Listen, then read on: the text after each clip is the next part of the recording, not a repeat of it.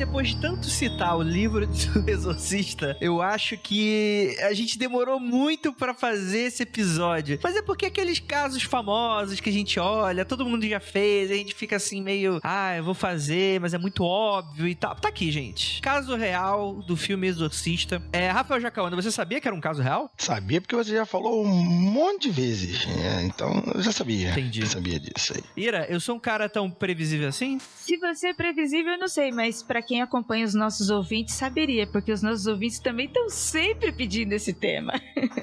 É, isso aí. Juliana Ponzilac, você já exorcizou alguém? Não, ainda não precisei, ainda bem, né? Espero não precisar. ainda não surgiu oportunidade. Se a Ju fizer, eu quero estar tá perto pra eu poder gravar. Ai, meu Deus, que emoção. Nossa senhora. é bom porque a pessoa que grava é a pessoa que nunca se dá mal. O cinegrafista é o cara que nunca se dá mal, ou que se dá mal por último, então dá tempo de fugir. Então você tá certíssima. Eu só corro um pouquinho antes, não vou esperar o final, o grande final me matar, não. é, eu tô imaginando a ajuda um tapa na cara dos outros. Sai, demônio! Sai daqui, para de show, você é da Paquita. Vou chamar Xuxa, hein? E com o caldeirão da bruxa, em vez de cruz, vai ser com o caldeirão pesado de ferro. Na cara. Frá. Sempre que fala de exorcismo, eu lembro daquela, daquela. O início daquele filme, acho que é o Todo Mundo em Pânico, ou é a paródia do exorcismo. Enfim, acho que é o Todo Mundo em Pânico que o cara saca um, um revólver 38, dá um tiro na cara do demônio vai, ah, vou te exorcizar com isso aqui. Aí resolve o problema dele. Eu acho que é bem funcional, inclusive. Nunca vi 38 na cara de alguém e não mandar o demônio embora. ah, não é? É o 38 é a arma do diálogo, né? é, o diálogo com Deus, né? Você usa é. e vai dialogar. que horror. É isso, gente. A gente vai comentar bastante sobre o filme e a história real que gerou o filme agora, depois da vinheta. Então, bora lá.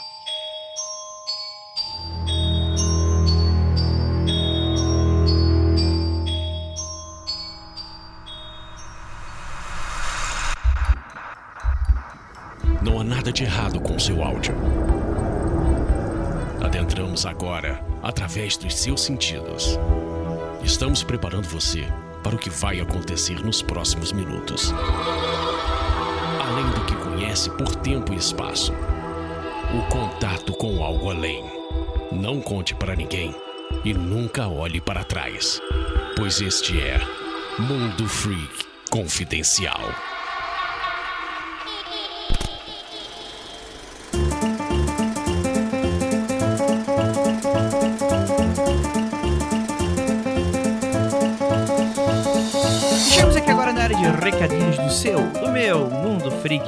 Confidencial. E aí, galera, tudo bem com vocês? prometo que dessa vez vai ser bem rapidinho. É, primeiramente, agradecer a você que tá aqui com a gente, a sua audiência, o seu comentário, a sua indicação pros seus amiguinhos e também para você que nos ajuda financeiramente lá no Apoia-se. Para você que não sabe, o Apoia-se é uma plataforma de financiamento coletivo recorrente. Isso significa que é como se fosse assinatura de uma revista, né? No caso, a revista somos nós, né? É claro que a gente entrega o conteúdo de graça toda semana, quinta ou sexta-feira tá aí batendo no teu feed. Então, se você quiser e puder ajudar a fazer a gente construir a nossa pirâmide Illuminati cada vez maior e cada vez mais forte e protegida dos reptilianos, você pode entrar agora no apoia.se barra confidencial. Isso mesmo. E lá você pode procurar nossa campanha do Mundo Freak com um mínimo de 5 reais. Você já ajuda a gente pra caramba. 5 reais, cara, não é nem um cafezinho hoje, a passagem só de ida ou só de volta. Cara, por mês, isso não, não, não impacta em nada. É claro que se você não tiver como, a gente entende também da mesma forma. Lembrando a todos que se você começou a assinar, você tem que receber dois e-mails. O primeiro deles é um e-mail de boas-vindas, né? É um e-mail confirmando que você acabou de apoiar a gente. O segundo e-mail é um e-mail com instruções de comentário no nosso grupo secreto. Se você não recebeu esse e-mail, pode entrar em contato com a gente lá no contato arroba mundofreak.com.br e falar, pô, Andrei, não mandaram aí o Existe Só do Grupo. Eu vou lá e mando para você, não tem problema nenhum. E gostaria só de dar um aviso antes de a gente começar e voltar para esse nosso cast de virar o pescoço. Temos aqui, olha aí, em breve SP Fantástica Online. Horas de conteúdo para você. Isso mesmo, meu querido e minha querida. A SP Fantástica Online vai ser uma grande live de comemoração e, e, e coisas legais. E a gente vai tentar transformar o que foi a SP Fantástica para todo mundo, né? Afinal de contas, estamos aí nessa situação. E eu já deixo aqui a data para vocês, o mesmo, meu queridíssimo ouvinte, dia 1 de agosto, a partir das 10 da manhã, no nosso canal no YouTube. Inclusive, vou deixar o nosso canalzinho do YouTube aí no link dos comentários para você já deixar o assinar, já clicar no sininho e toda essa pataquada toda que o YouTube pede para vocês, porque vai ser bem bacana. Já confirmamos, Flávia Gás estará com a gente, Mikan, Caruso. E em breve, mais nomes confirmados aí para papos aleatórios e conversas interessantíssimas. Além, é claro, de muito conteúdo bacana, aquele que o Mundo Freak sai preparar para você. E também, mano, vai ser divertido pra caramba. Então, espero vocês lá, dia 1 de agosto, a partir das 10 da manhã, no nosso canal do YouTube. Vai ser o dia inteiro de conteúdo para você. Então é isso. Bora lá! Peguem suas cruzes, porque o capiroto demanda sua presença.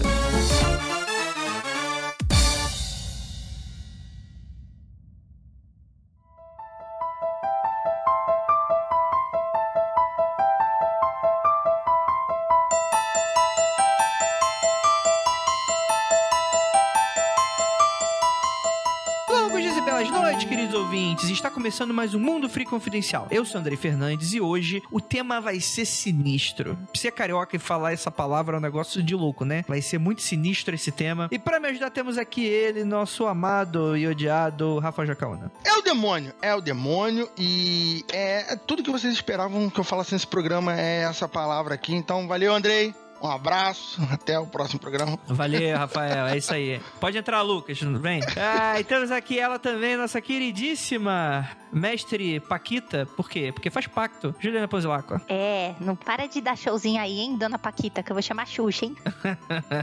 E temos aqui o nosso Paquito. Que bonito Paquito. Marcos Keller. Eu acho que você tem que botar aquela música eletrônica Pater Nostrum, lembra? Quem já foi aí anos 2000 curtiu, hein, cara? Olha.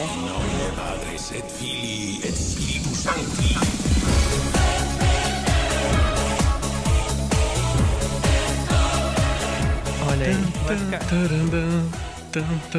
Da hora, pode pôr que o capeta vai embora e vai dançando. Trilha sonora. Vai ficar na vontade do Espírito Santo, chamado também de Murilo, que tá editando esse programa, colocar essa música aí. É... E temos aqui ela, a nossa coach de pacto, Ira Croft. Bem, se tá todo mundo aqui preparado com as suas armas para fazer pactos, né? Já que o André chamou cada um, eu espero que, por favor, esse, esse pacto nos dê alguns 100 anos de vida aí com uma bela pele maravilhosa eternamente. Tudo bem? Oi, gente. Olha aí, ó. Simpática como sempre, nem parece que Ira Croft, uma criança no auge dos seus oito anos, comendo bolo que acabou de sair do forno da vovó, de madrugada assistindo O Exorcista. Como é que foi essa experiência, Ira? Nossa, você lembrou disso? Você... Ira, eu lembro de tudo que você fala. Tudo que você fala pra mim é um marco na minha vida. Acabei contigo, hein? Que fofura! Olha aí, agora eu quero ver. Me quebrou e ainda summonou a bruxa pra defender, ainda jogou a carta da bruxa na minha frente. Porra, ser romântico num programa sobre o exorcista não é pra qualquer um, não, Ira. Nossa, Prêmio, prêmio para o menino Andrei. Prêmio pra ele. Que isso. Olha aí, existe romance até no inferno, gente. É isso aí.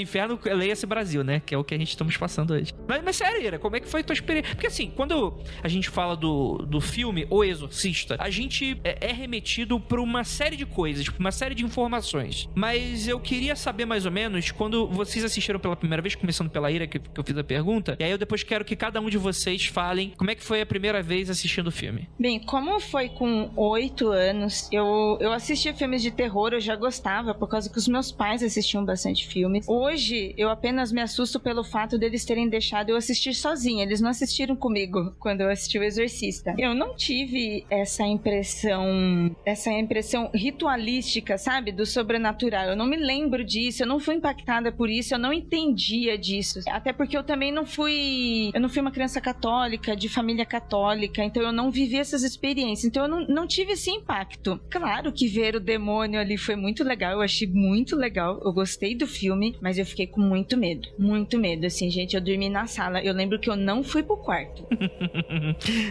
eu, fico, eu fico pensando, você falou que você não entendeu o lance ritualístico. Com oito anos, mano, você entende comer meleca e. E é isso, mano. É porque assim, como a gente vai falar aqui do caso real, tá? Vamos fazer os comparativos com o filme, vamos falar, mas eu, eu não vou ser hipócrita e falar que, nossa, é porque com oito anos eu percebi, nossa, eu vi, eu entendi entendi. Não, entendi nada. Eu só fiquei com medo.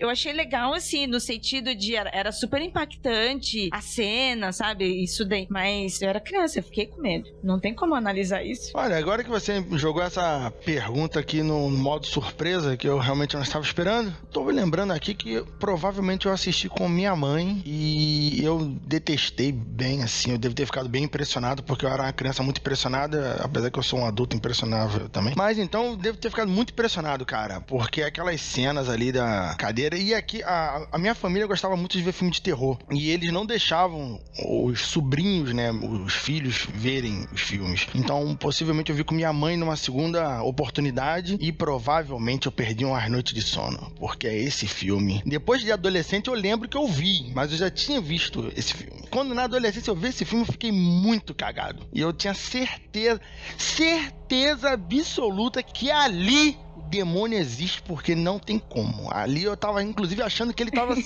filmando. Achei que ele participava das filmagens do filme. Tá nos créditos, né? Se você for ver lá no fundo, tá Tava nos créditos. Beelzebub ali do lado.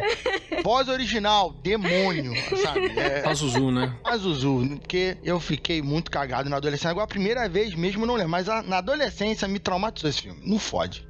Foi impressionante. E você, Ju? Eu, a minha história com o exorcista é engraçada porque assim, quando eu era adolescente, eu e o meu pai, a gente gostava mais ou menos de assistir os mesmos filmes. A gente gostava muito de coisas assim do sobrenatural. Meu pai foi um grande fã de Arquivo X, foi aquela pessoa que assistiu todas as temporadas e depois reassistiu, sabe? Ele curtia muito mesmo. E existia quase na esquina da minha casa uma locadora. E meu pai era brother do cara da locadora. E aí eu pedia pôster pro cara da locadora. Eu falava assim: quando você tirar da, da, da vitrine da locadora, você me dá o pôster. Aí ele, ah, beleza. Então ele tinha anotado num caderninho e ele me dava. E foi assim que eu tive pôster fodão na- no meu quarto. Do Senhor dos Anéis, um monte de coisa legal. E aí ele tava. Um dia que a gente tava chegando, ele estava tirando um pôster do Exorcista. E aí meu pai falou: "Ô, esse aí é um clássico, né? Ele é, não sei o que, não sei o que lá. Eu falei, nossa, eu nunca vi. E o dono da, desta locadora, ele era muito fã de terror. Ele, como assim? Sabe a pessoa quando bate no balcão? Como assim, Juliana, você nunca viu o Exorcista? Eu falei, não, nunca vi. Aí ele falou, pois então tome aqui. Enrolou o pôster, me deu o pôster. Falou assim: você vai levar esta fita, vocês podem alugar o que vocês quiserem. Você vai levar o Exorcista por minha conta e vai assistir esse fim de semana e depois você me conta. Você tinha quantos anos, Ju? Olha, adolescência devia ter uns 12, 13. Acho que no máximo 14. Outro tempo, né? Outro tempo. Era outro tempo. Imagina, alugava fita de vídeo. Às vezes os jovens hoje não sabem o que é fita de vídeo. Se eu recomendar qualquer filme na escola que tenha duas gotas de sangue e um cacete no filme, já tem pra reclamar. É, se realmente.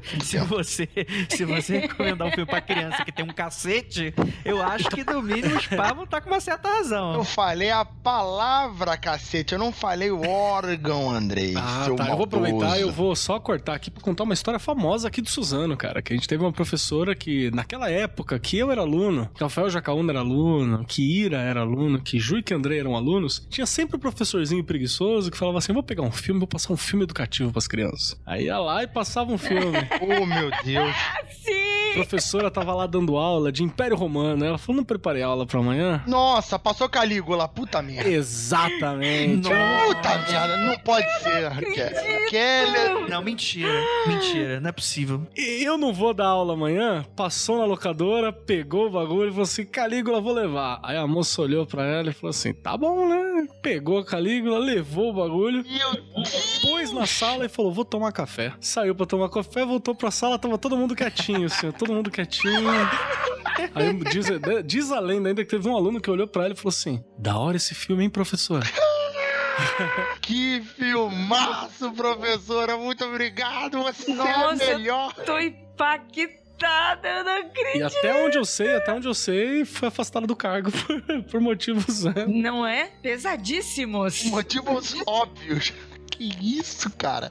O mais leve ali no fundo do Calígula é gente nua, né? Porque Não, tem, lá, tem uma hora que passa cavalo, passa não, passa, Passa gente com dois pessoas, pau, passa é- é bode, pesado. várias pessoas, é muito doido. É, eu vou passar um episódio de Espartacus né, na, na escola, vai dar nada não. Enfim, Ju, mas termine aí o seu relato. Aí, meu pai pegou, falou, beleza, né? Já começou a rir, pegou a fita, Voltamos para casa. Meu pai era aquele lance que a gente pegava a fita na sexta-feira e devolvia na segunda. E aí, no sábado de noite, minha mãe falou: Eu não vou ver isso aí. Se mandou. E aí ficou eu e meu pai assistindo o filme. Terminou o filme. E aí era uma época que eles tinham lançado eu não sei se era a versão do diretor, whatever, tinha uns minutos a mais. Eu não, eu não, sei. Eu sei que na fita eu lembro que tinha escrito alguma coisa assim. E aí depois que terminou, um olhou pra cara do outro, falou assim: Vamos assistir o Space Ghost antes de dormir? Vamos! Ficamos assistindo desenho antes de dormir. Com toda certeza. Porque os dois estavam cagados. Os dois. Ju, nessa época de filme de terror, quando a gente é jovem, até quando a gente é maior, mas principalmente quando é jovem, né? Tinha o tal da enceradeira na casa. Hum, enceradeira. Sim, hum. sei. Quem não sabe o que é enceradeira, parabéns, vocês têm sorte. Então, aquela casa de tacos e tal, enceradeira. E enceradeira, se botar um paletó na enceradeira, é igual um ser humano. Cabideira de casaco, pra quem era pobre, é. né? Tinha também aquela cabideira bonita. E isso, a porra, ficava aonde? Atrás da porta do quarto da criança. Da, da criança sou eu. É mole ainda, né? Ela fica rodando, né? Ela se mexe a de, a de enceradeira, né? Ela ficava mole. O capeta aparecendo no meu quarto constantemente. Tadinho! Coitado de mim. É, foi, foi períodos difíceis da vida. Muitas calças estragadas, né, Jacaúna? Não, muitos lençóis danificados. É complicado. É muito sabor em pó. Parecia que tinha um bebê quando eu tinha 13 anos. Marcos Keller, como é que foi a sua experiência? Cara, eu vou te falar que tem dois filmes assim que me deram uma certa traumatizada ali. Um foi esse e o outro foi o primeiro chamado, que fizeram um, um leve dano em minha em minha juventude. Mas eu vi na adolescência já, né? Eu vi na adolescência, foi com uma galera, então isso ajuda a você enfrentar melhor os medos, assim. Mas ele era uma parada que de vez em quando, eu lembro que na, depois que eu assisti, os dois, os dois filmes, eu ia dormir e tal, você fechava o olho assim, tinha alguma coisinha que fazia você abrir o olho para ter certeza, né? Então você abria o olho em volta para dar uma olhada. Porque ali, ali tá todos os clichês básicos, né? Foi que lançou o clichê dos filmes de terror, mas é um puta de um filmaço até hoje, né, cara? Sim, com certeza. É, mano, eu acho que uma das minhas maiores frustrações foi não ter assistido esse filme na minha juventude, né? Eu acho que eu, eu, eu finalmente peguei para ver ele, já tinha lido o livro, já tinha alguns anos, mas eu finalmente peguei para ver, acho que era 2017, faz pouquíssimo tempo. E assim, e eu acho que é muito complicado, porque O Exorcista, ele faz parte desses filmes é, é, meados década de 70 e 80 que se você não assistiu na época. É, hoje perde a graça. Se né? você não entra contextualizado, você perde muito do impacto. O Cubo, Hellraiser, essa galera, assim. Sim, muita coisa. Principalmente porque esses filmes, eles foram o que ditaram a tendência e, e provavelmente a minha, a minha, ausência de impacto ao vê-los provavelmente se deve ao fato de que eles foram escola para muitos outros filmes, esses sim que eu assisti. Então, apesar de podem até nem ser filmes muito bons, mas que pegam um pouco do conceito e tentam emular aquela sensação sensação da época e que adiantam, né? Fazem uma. Fazem algo até melhor às vezes, né? Não, eu acho que é, é melhor que o Exorcista é complicado porque ele é um filme tecnicamente muito impressionante, mas ele, ele, por exemplo, você tem as questões da qualidade técnica da época, de tecnologia, robótica, efeitos especiais, que hoje já te remetem, né? Hoje em dia você vê a, a cabeça da boneca rodando, é, você consegue ver que aquilo ali é um boneco, que aquilo ali é um animatrônico, né? O que não foi uma, uma percepção das pessoas que estavam ali na época, né? Ou quando você é criança, né? Porque quando você é criança no Brasil, criança da década de 90 e coisas assim, você tá sendo mostrado tanto filme do Simba da década de 50 com stop motion até Jurassic Park. Então, assim, o leque de filme, tudo é real para você, né? E é só que depois de velho, você fica, ah, ok, tá, beleza e tal. Mas apesar disso, ele é um filme que ele continua muito bom. Isso eu acho que é uma das críticas que eu faço com os filmes modernos hoje de, de terror, porque quando o Exorcista estreou, ele estreou como um grande blockbuster, né? Blockbuster é um termo utilizado, que hoje em dia ah, é um filme bom, um filme pipoca, um filme popular e tal. Blockbuster surge do, da ideia de que, na época, né, que, que, que, esse termo nasceu, eram aqueles filmes que meio que blockbuster, né? Tipo assim, explodia a quadra. Por quê? Porque tinha tanta fila para você ir assistir o filme que você desconjuntava a rua toda. Tipo, é, é carro tinha dificuldade para entrar, pessoas tinham dificuldade para se locomover. Então meio que acabava com a quadra, né? São esses tipos de filme, né? O grande filme que fez isso pela primeira vez foi o. Não sei se exatamente pela primeira vez, mas foi o que cunhou o termo, né? O filme Tubarão, né? Star Wars também foi um grande blockbuster na época. O Exorcista também da mesma forma, né? E, e é muito interessante porque os filmes hoje eles tentam emular um pouco do que era você ter esse impacto de assistir algo que na época era gore, é, você lidava com temas muito pesados. É, é um filme, é um filme que te convence que existe uma possessão demoníaca acontecendo. E aí as pessoas ficavam muito impactadas ao sair do cinema. Tem um famoso vídeo documental desse, desse momento que eu vou deixar no link aí no post das pessoas nos Estados Unidos saindo da sala de cinema, tipo, pessoa passando mal, não, é, saindo da sessão antes de terminar, não querendo mais voltar, vomitando da sala de, da sala de cinema. Falando, meu Deus do céu, que coisa. E eu acho que, tipo assim, hoje em dia os filmes eles querem tentar emular um pouco disso e não conseguem. E esquecem que, antes de mais nada, o filme do Exorcista é muito um filme sobre relacionamento humano, né? E sobre a jornada de um. De um, de um não jornada do herói, né? Porque tá na moda, toda jornada é jornada do herói. Não, é tipo, é a jornada de um, de um, padre que perdeu a fé e como isso afeta a vida daquelas pessoas e como a, o contexto que tava acontecendo na época afetava a vida daquelas pessoas. E isso que é o mais foda que eu acho que é do filme Exorcista. Eu acho que tem uma parada ali que é, que é muito louca, você falou do padre, assim, que é a impotência do indivíduo tentando enfrentar uma parada que ele não entende que é muito maior, né? Isso é uma coisa assim que você fica olhando e fala, caralho, porra, porque você vive num mundo com regras que querendo. O Brasil tá mais, tá mais difícil, né? Mas a gente gente vive num mundo que tem, existem regras razoavelmente bem estabelecidas. E no momento que você está falando dos Estados Unidos, é um mundo de regras bem estabelecidas. Né? E era uma sociedade bastante é, cristã no sentido evangélico, né? Sempre foi um, um, número maior, né? As vertentes evangélicas dentro dos Estados Unidos. É, inclusive, católicos sofrem até hoje preconceito, sim, né? É, sim. É, que, é que pra gente é muito estranho, porque quem não é cristão enxerga o evangélico e o católico muito. Assim, a gente sabe que não é, não é parecido e tal, mas você consegue ver, beleza, é, existe um diálogo ali né, dentro da crença deles, né? E é muito interessante porque a gente não sabe que lá nos Estados Unidos, quando, tipo, olhando para cá, porque aqui é, foi colonizado pelos portugueses, que é extremamente católica, aqui é, é, foi formado culturalmente como um país católico, né? Lá fora, como país evangélico, e, e não tinha muito desse catolicismo, principalmente porque foram evangélicos que foram meio que jogados pros Estados Unidos, ah, ninguém quer vocês aqui, e aí formaram aquela nação ali, e aí hoje mandou um baba baby pro, pro resto do mundo. Mas é interessante porque, é, inclusive, década, início do século 20 e tal, você tinha tinha aquela, aquelas grandes tretas com os irlandeses nos Estados Unidos, né? Que os irlandeses eram católicos, né? E aí o pessoal via meio que, ah, acho que o único, se eu não me engano, o único presidente, se não um dos únicos presidentes dos Estados Unidos católicos era o, o, o JK. Único. Se eu não me engano, o Kennedy. É, JK, JK é brasileiro, caralho. O Kennedy. É, Kubitschek. é, é, o Kubitschek, né? Foi o, o, Kennedy, né? Kennedy foi o único mesmo. Tu não elege nem presidente se o cara for católico, né? Então é um pouco diferente, é bom contextualizar, né? Então, isso tudo ele é bem importante porque ele mostra aquela coisa inovadora. Hoje, por exemplo, no Brasil a gente pira com essas coisas de ai, do Oriente e não sei o que, da religiosidade com uma estética que ela é chamativa. Então, na hora que apareceu no cinema aquela estética católica, que é uma estética, porra, fantástica, né? E toda tem toda a estética católica, tem o padre de batina, tem toda uma liturgia distinta, tem todo uma, um conjunto de regras e você coloca alguém que, que, que segue essas regras, segue essa estrutura e ele se vê impotente diante daquela situação e, é um, e tem várias coisas que vai trabalhando pelo contraste, né? Então é, um, é uma entidade terrível, numa figura frágil, né? É um padre que quer utilizar o poder divino para resolver um problema, sendo que ele próprio tá com a fé em falta. Então, assim, ela tem umas trocas que, é, que eu acho muito bacana que o, que o filme faz e que isso é atemporal, né? Isso é sempre presente, assim. Essa parte que o, que o André e o Kelly capricham, né? De, de falar da, do que o filme realmente trata, das camadas e tal. Eu já vou falar aqui com a maioria das pessoas pessoas aqui, porque a gente assiste filme primeiro lá vem. pra ver lá o filme, né? A gente vê o filme que foda-se se tem camada. Depois, talvez depois eu repare quando eu assisto o filme pela segunda, terceira vez. Eu, ainda mais adolescente, eu queria. É, é exorcista? Se não tiver pelo menos um demônio girando a cabeça, não, não me interessa não me interessa. Então, pela, pela parte do filme gráfica, vamos dizer assim, o filme é chocante por si. Se você entende ou não as camadas, é um outro momento, mas o momento que, que mais me interessou quando eu assisti esse filme era porque era um filme de demônio e a parada era muito louca, era muito assustador e tinha demônio, tinha grito e, e tinha e tinha padre jogando água benta e demônio falando gracinha. Isso que é maneiro. A camada depois da, da aventura do padre não é importante para mim, adolescente.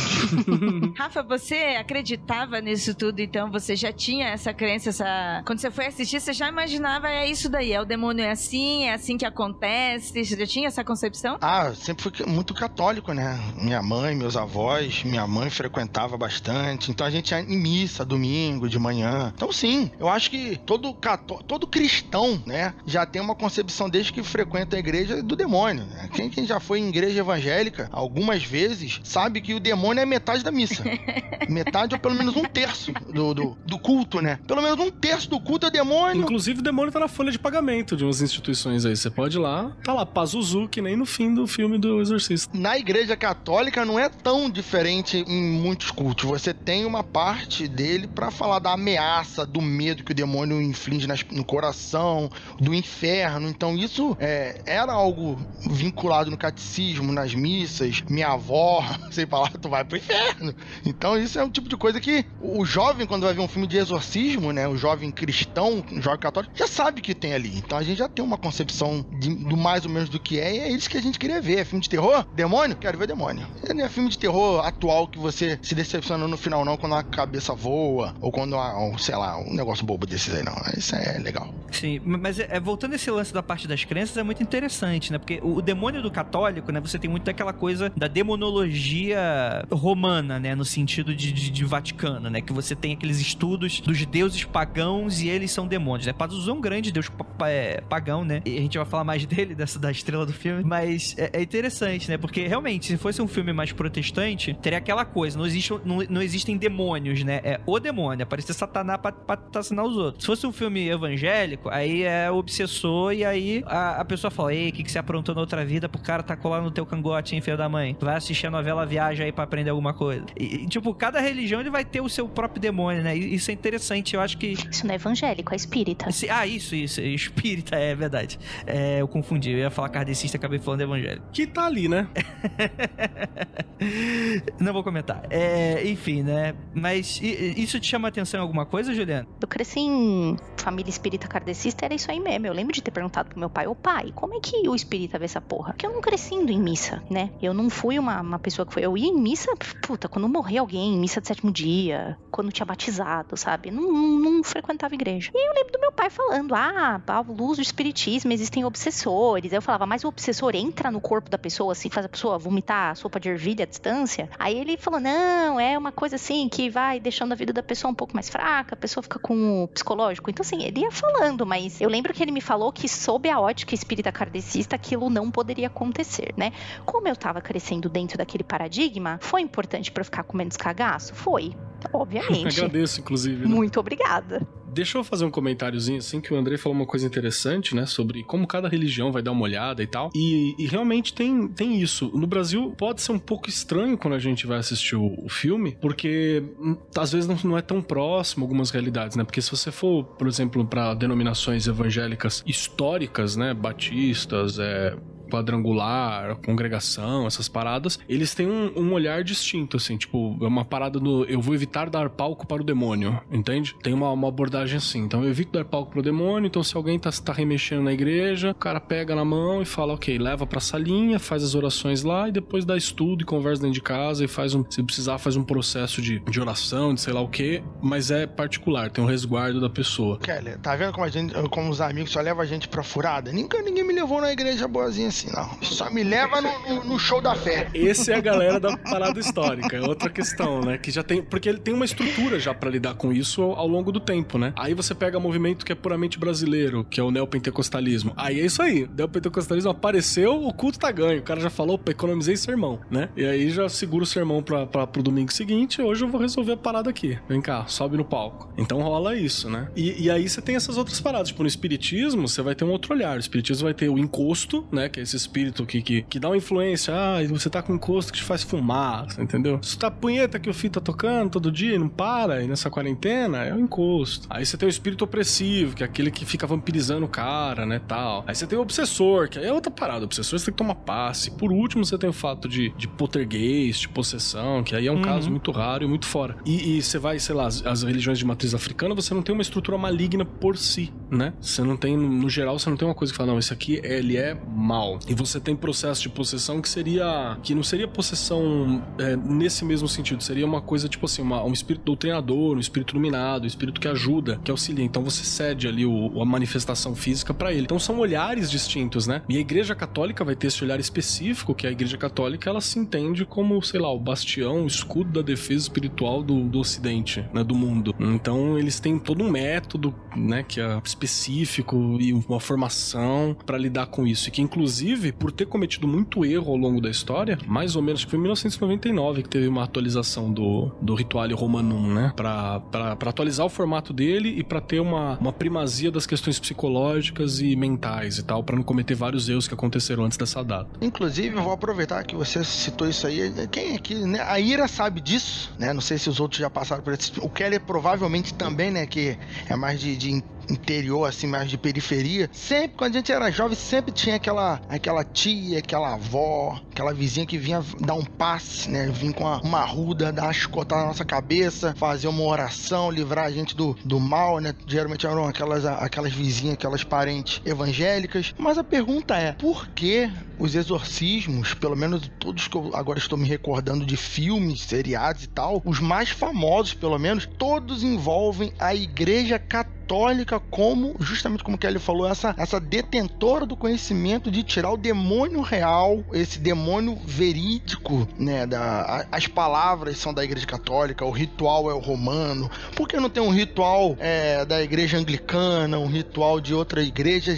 Porque sempre a igreja católica, mesmo nos Estados Unidos, que não é conhecido como um país de maioria católica. Eu acho isso uma informação curiosa. Na real, cara, essas denominações têm, têm seus rituais internos e têm suas formas internas de fazer isso, sim. O problema é que eu acho que a Igreja Católica ela é grande, né? Ela tá em todo canto do planeta. O cinema vai usar isso para ser mais popular. E além dela estar tá em todo canto do planeta, ela tá em todo canto do planeta há 1800 anos. Então acaba ficando um pouco mais acessível, né? Desde que ela como instituição, fora que é herdeira. Roma não caiu, né? O Império Romano não caiu, ele se tornou a Igreja Católica, entende? Então você tem essa, essa permanência sempre presente aí, que acho que fica, fica mais fácil para falar. E fora que você tem estética que pro cinema ela tem um apelo muito legal. Ah, isso é verdade. É, se eu for colocar, sei lá, o, o pastor sério de, de, de, paletó, uma camisa, uma bíblia na mão, os quatro irmãos orando em volta, botando a mão, e é isso. Pô, cadê o legal, né? Agora, se eu boto o cara com a batina, por cima aquele linho branco para representar lá a pureza, aquele bagulho roxo colocado em volta assim do pescoço, que é a roupa oficial, né? Latim. Falando em latim, né? Virando pra galera lá e, e, e puxando o esconjuro Conjuro Teu Imundes e por aí vai. Então, puta, isso aí tem um apelo estético fantástico, né? Pra você trabalhar. Inclusive, se você for ver os bagulho de, de black metal, essas paradas pós-exorcista, tem uma galera que paga um pau pra satanismo e tal, que adora a estética católica, né? Você faz uma perversão daquela estética católica Entendi. e tal. Recentemente tava com a Ju lá nos twitters da vida e alguém marcou a gente na, na no, no, moletom do Papa. Porra, muito louco, cara. Eu vi, eu vi, eu vi isso aí. Usaria. Você não usaria, Ju? Lindíssimo, Suave. lindíssimo. É, é, que aquela cor é complicada que você só consegue usar em poucos, né? Você usa na Páscoa. O roxo é meio complicado na católica. Mas eu teria outro de outras cores, inclusive, para usar em outros momentos do ano. Olha aí, ó. Fácil, fácil, lindíssimo lindíssimo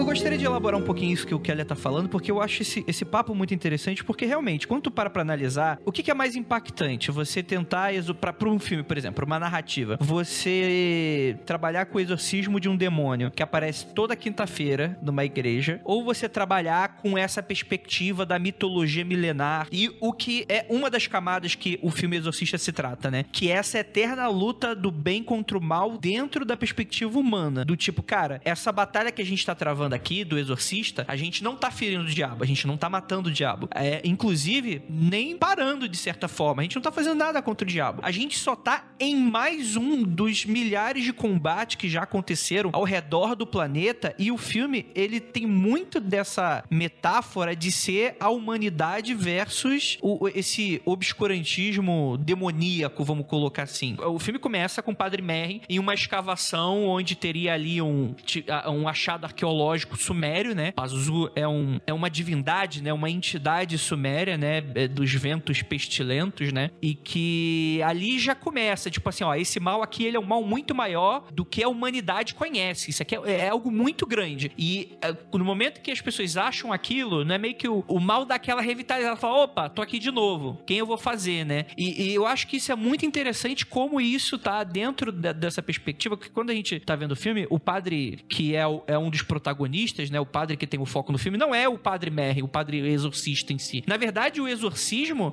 ele acontece nos 15 minutos finais de filme. O restante do filme é a história de uma, de uma mulher, mãe solteira, que pra época, década de 50, 60, pra época isso era muito diferente do que é ser uma mãe solteira hoje, que também já carrega. Se hoje já carrega o estigma, você imagine décadas atrás, né? É uma mãe solteira, né? É, separada do marido, né? Com uma filha já na sua, no seu estado de pré-adolescência para cuidar. E você vai ter um padre que perdeu completamente sua fé. E é muito interessante, né? Que ele é algo que não entra muito no arquétipo do que quando a gente fala padre, a gente imagina, que é o cara que faz a missa, né? Ele é um padre estudioso, né? Porque ele, através da igreja católica, ele estudou é, psicologia, história. Então ele é um acadêmico, né? Só que ele é padre também, né? É, e aí, só que ele tá num, num momento que ele tá perdendo a fé, problemas com a mãe e coisas nesse sentido. Então o filme todo, ele narra um pouco sobre essas questões humanas de é, o quão fé, é, e não necessariamente fé no catolicismo, fé em Deus e fé nessas coisas, mas muito essa coisa do, da, da, fé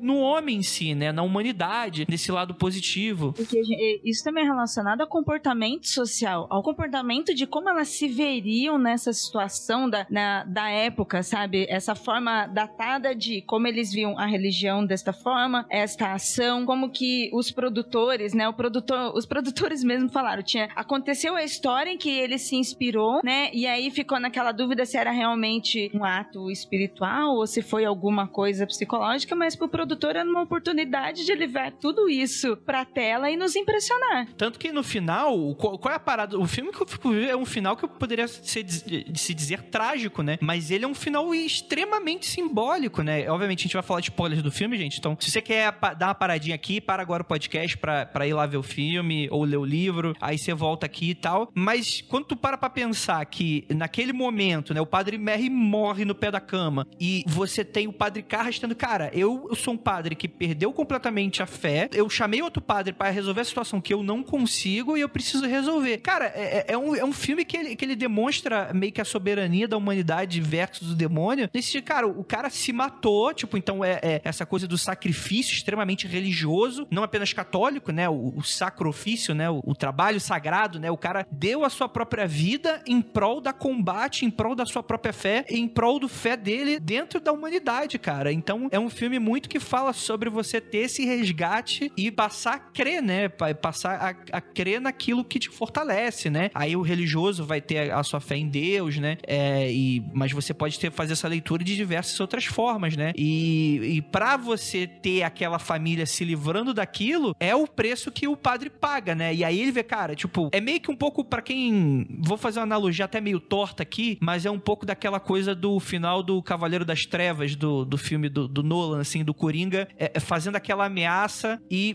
é, trucando do tipo, ah, mano, eu vou criar uma situação aqui que vai jogar a cidade no caos e eu vou provar que essas pessoas elas são tão ruins quanto eu. E aí tem aquela tem aquele esquema lá de, de dois barcos, né? Um que tem os criminosos, outro que tem as pessoas, os dois são fudidos, aí cada um tem uma bomba, aí quem apertar a bomba, o botão da bomba primeiro explode outro barco, mas na verdade os dois barcos que iam explodir, porque o Coringa só queria provar o ponto dele, né? Aqui o demônio não consegue da mesma forma provar o seu ponto, porque você tem esse momento, né? Esse momento de, de resgate, de fé. Ele foi muito bonito nesse sentido, né? Apesar de ser horrível você ver que duas pessoas morrem. por causa disso, né? Quando você. No fringir dos ovos, né? Quando você coloca pro meio cético, né? Mas é uma grande fantasia, né? Ou não, né? Enfim, tem gente que acredita e tal. E isso que eu acho mais legal do filme, né? É, é todo esse papo, né? Toda essa, essa, questão toda, né? Você quer falar um pouquinho do, da série de TV, Ira? Eu não assisti. É bom? Você não assistiu, Keller? Não, a série eu não vi, cara. Eu, eu sei que teve. Foi essa que a galera falou que, ai, ah, vamos mostrar uma, um exorcismo real num tal episódio e tal. E, tipo, eu vi uma movimentação assim, pareceu muito interessante, mas vida acontece, né? Aí eu não consegui. Bem, eu não sei o que, que a galera falou sobre isso, né? Se as pessoas anunciaram isso. Eu achei que você tivesse visto. A série é muito legal, a série Exorcista de 2016, mas infelizmente ela foi cancelada e só tem duas temporadas. Foi produzida pela Fox e ela tá disponível na Prime para quem tem a continha aí. Ela traz um, uma, uma revisitação, né? Acontece agora, a história continua com a filha dela. É uma continuação, então, né? Não é um remake, né? É uma uma continuação. Caralho, Agora louco. acontece com a filha da Reagan, sabe? A Reagan McNeil do, do filme, aí acontece com ela. Porém, a Reagan, ela tá to- totalmente ligada, sabe? O Pazuzu, ele meio que veio fazer uma reunião com ela, uma, uns novos acordos. Como a série foi cancelada, o roteiro, ele é cortado e aí, tipo, ele fica meio que sem final. Um- fica um pouquinho esquisito. Mas, assim, ela é muito bem produzida, tanto artisticamente, o roteiro dela. Uma das coisas interessantes no caso do Exorcista, o filme de 73, né? Quando a gente fala de época, fala de data, a gente tá falando sobre sensibilidades que estávamos vivendo. Tanto é que hoje a gente vê a porrada de diretor aí, que é tudo, tudo violento com mulheres, tudo racista, tudo estuprador, porque naquela época era assim normal, né? É, sabe? Bem aberto essas coisas, né? E no, no filme, tanto no filme Exorcistas quanto outro, a gente vê muita pressão psicológica so- sobre mulheres e duvidava-se muito das mulheres, se elas realmente estavam doentes, se elas realmente estavam possuídas ou se eram, eram as loucas. Nesse, na série que atualmente, né, tem uma melhor produção, não que é melhor produção que o filme, o filme tem uma ótima produção. É, tem um outro olhar, uma outra revisitação, mostra como acontece a conversa entre eles, o porquê que acontece. Eu tava até conversando com o Andrei, na série trabalha mais também a parte mística, porque no livro trabalha-se muito mais o, o caso psicológico, no livro mais ou menos, e na série agora eles trazem muito mais a, a parte ritualística e essa parte é, mística de divinação, sabe? É bem legal esse trabalho. E eles explicam mais como que aconteceu, como que poderia ter acontecido, sabe? No momento em que ela utiliza a tábua Ouija, por exemplo, em que ela faz mais contato, em que ela conversa mais com ele. Traz novas... um adendo pra essa história. Mas não tem nada a ver com a história referência que é utilizado para fazer o filme e o livro. Ele é uma continuação de um fã, sabe? De uma, uma continuação direta, mas com uma releitura. Bom, bacana. Acho que dá pra assistir então que vale a pena. Apesar de não ter final, né? Tem que ter isso em Vale a mente. pena. É, a série também é com a Gina Davis e com o Afonso Herrera, que traz um novo olhar pra série. Tem umas discussões, assim, muito legais, sabe? Entre mãe e filha, assim, uma discussão bem legal. Mas aí é legal assistir também. Não tem fim a série, mas vale a pena, gente.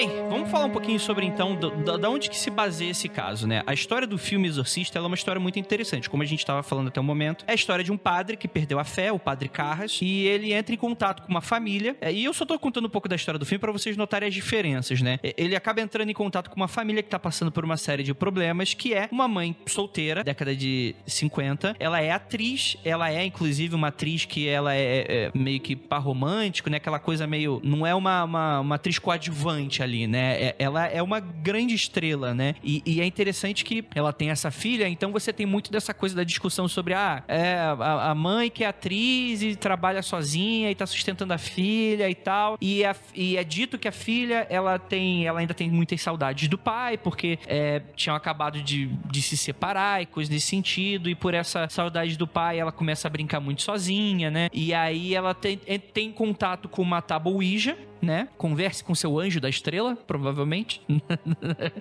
É, e aí ela começa a entrar em contato com uma tal entidade chamada Capitão, acho que é Capitão Rudy, Capitão alguma coisa. E aí a história começa, né? Que uh, algumas influências começam a acontecer na casa dessa família e na vida dessa menina, né? E aí aos poucos ela vai sendo levada para tratamentos e descobrem que não tem nada, né? Na- e, e aí, eu, em dado momento, a mãe ela busca apoio pelo padre Carras, que tenta a todo possível ter aí um distanciamento científico da coisa toda, fazendo. Ah, não, vamos ver se tem alguma coisa. Ele não acredita muito, né? Como eu falei, ele é um padre muito sem fé e tal. Ele tenta ver. Ah, não, a, menina tá passando por algum problema psicológico. E o que eu mais gosto. Isso se perde um pouco no filme, mas o que eu mais gosto do livro é um pouco dessa investigação do tipo. é, entre o cético e o believer da questão. Porque em dado momento do livro, a todo momento você tem uma explicação cética do que, que tá acontecendo. Ah, não. Ela tá falando latim latim, mas ó, um livro que tinha alguns trechos em latim desapareceu da sua estante e apareceu do nada. Então, poxa, às vezes a menina leu alguma coisa, isso ficou guardado no inconsciente dela, e o que ela tá passando aqui é uma manifestação psíquica de alguma maneira, é um mal psíquico e coisa nesse sentido, né? É, e aí, por exemplo, no, no livro não tem, é, tipo, não tem muito dessa coisa da menina virando a cabeça a 360 graus, é muito mais sutil, tipo, fala que ela dá uma torcida de pescoço muito esquisita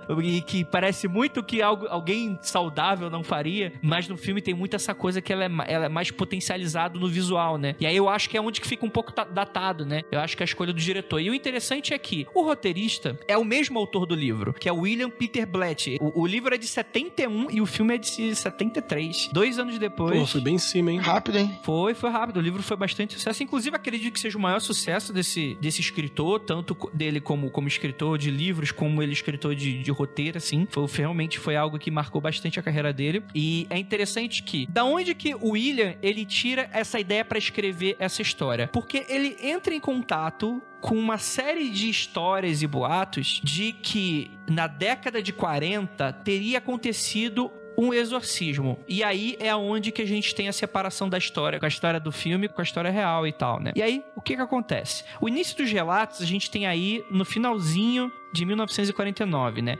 Você começa com esses artigos de jornais americanos que publicavam relatos anônimos a respeito de uma suposta possessão e de um exorcismo subsequente, né? E acredita-se que o responsável por ela teria sido um padre chamado Luther Miles Schulz. E de acordo com uma dessas publicações, mais de 40, quase 50 pessoas é, testemunharam, né, essas sessões ou, ou, ou como que a história ali estava se passando. Que teria acontecido com, na verdade, um garoto, né? E não uma garota né? Que é conhecido como, como Roland Doe, né? Pra quem não sabe, Doe é como, é como os americanos, é o, é o famoso Zé Ninguém, né? É, quando você não tem o, a pessoa, o nome, a identidade dela, você coloca como Zé Ninguém. Lá é o John Doe, né? Ou Jane Doe. É, ou Jane Doe, que dá o nome do filme, né? Uma Zé Ninguém que apareceu por aqui, né? No caso, ele é, tem um pseudônimo de Roland Doe, que dá aí o sentido anônimo da coisa toda. E de acordo com o autor e o historiador o Thomas B. Allen, que é o cara que tem os diários que foram mantidos pelo o padre que fez o exorcismo, né?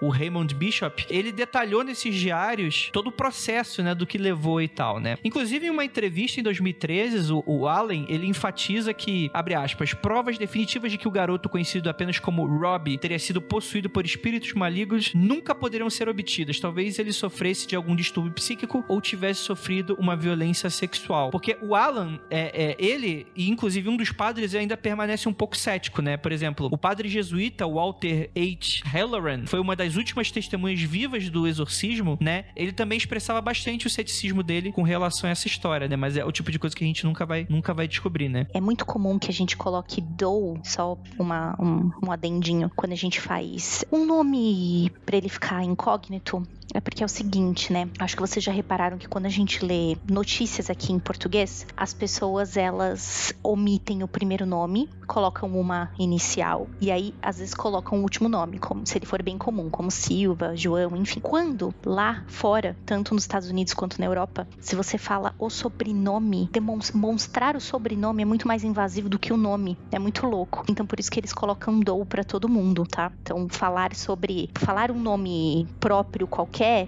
eles estão um pouco se lixando, mas o mais importante é o sobrenome, por isso que fica todo mundo dou, né? Mas é engraçado porque quando a gente vai comparar, né, a, a mocinha que tá no filme com o verdadeiro é, exorcizado, tadinho, é porque ele era um menino super introvertido, né? Ele era conhecido por ser super introvertido. Ele era de uma família bastante religiosa, de uma família luterana, tá? Parte da Alemanha bem grande, hoje a Alemanha ela se divide, apesar de ter a maioria hoje declarada não religiosa, porque o religioso paga imposto na Alemanha, mas a grande divisão na Alemanha é onde o norte é muito mais voltado ao luteranismo e o sul, principalmente o estado da Baviera, mais para o catolicismo. Ele era, né, a, essa família tinha uma origem lá nas, nas crenças luteranas. Ele não tinha irmão e aí é, a história conta que ele era muito próximo de uma tia dele que se chamava Harriet e ela era médium. E essa tia Harriet usava um tabuleiro Ouija. A bicha trabalhava com tabuleiro Ouija. Ou seja, necromancia, né? Total.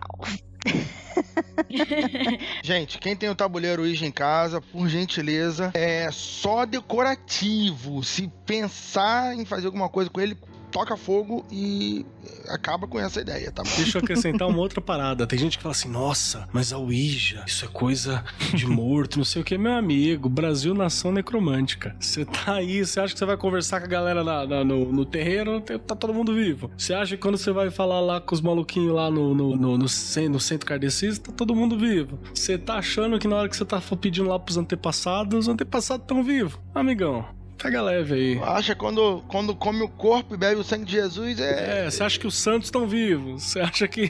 que, que a, a, última, a última. Você aí, ateuzão, ateuzão que tá aí pagando um pau pro, pros caras que já morreram também. Então. E ainda digo mais. Nós estivemos numa sessão Ouija e digo, se, ó, lá no terreiro é muito mais divertido, viu?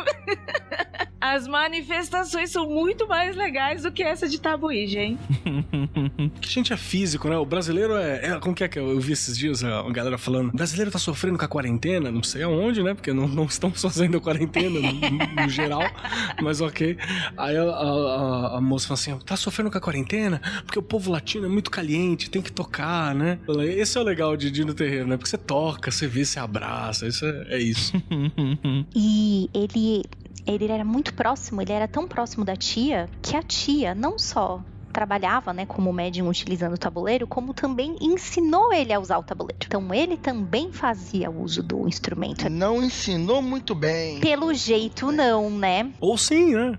Contatou uma entidade, a Suméria, é bom pra caralho, né, mano? Ensinou bem demais. O garoto, ele tinha uma capacidade além do, do normal. Eu, eu, eu queria saber se alguém vai conseguir responder. Por que o autor, ele trocou a, a sexualidade, o sexo da criança? Sabe dizer? Cara, não não, mas provavelmente foi por alguma vontade de você colocar uma. Na, sei lá, de, de, alguma função na história que ele queria contar, provavelmente. Ou então, talvez para separar, né? Não ser processado, colocou, fez umas alterações. Entendi. Não sei. Não, não, é, é, nunca vi ele falando sobre. Mas é interessante como o filme ele é, impulsiona essa ideia do é, mexer com o tabuíja da merda, né? Isso é brinquedo para muita gente, né? É, já foi vendido como brinquedo. Eu brinquei aqui com Fale com seu anjo da estrela, que realmente teve esse brinquedo nos Estados Unidos, aqui no Brasil, né? E é interessante, né? Enfim, não sei se dá merda não. Dizem que sim, mas eu não brinco, porque eu, eu acredito nos mortos, porque eles não costumam mentir. Ah, mas olha só, a importância de falar com as entidades é tão grande. E vocês lembram do Charlie, Charlie, Charlie? Então, eu só não perdia tempo, rapaz. Ah, que é pra falar com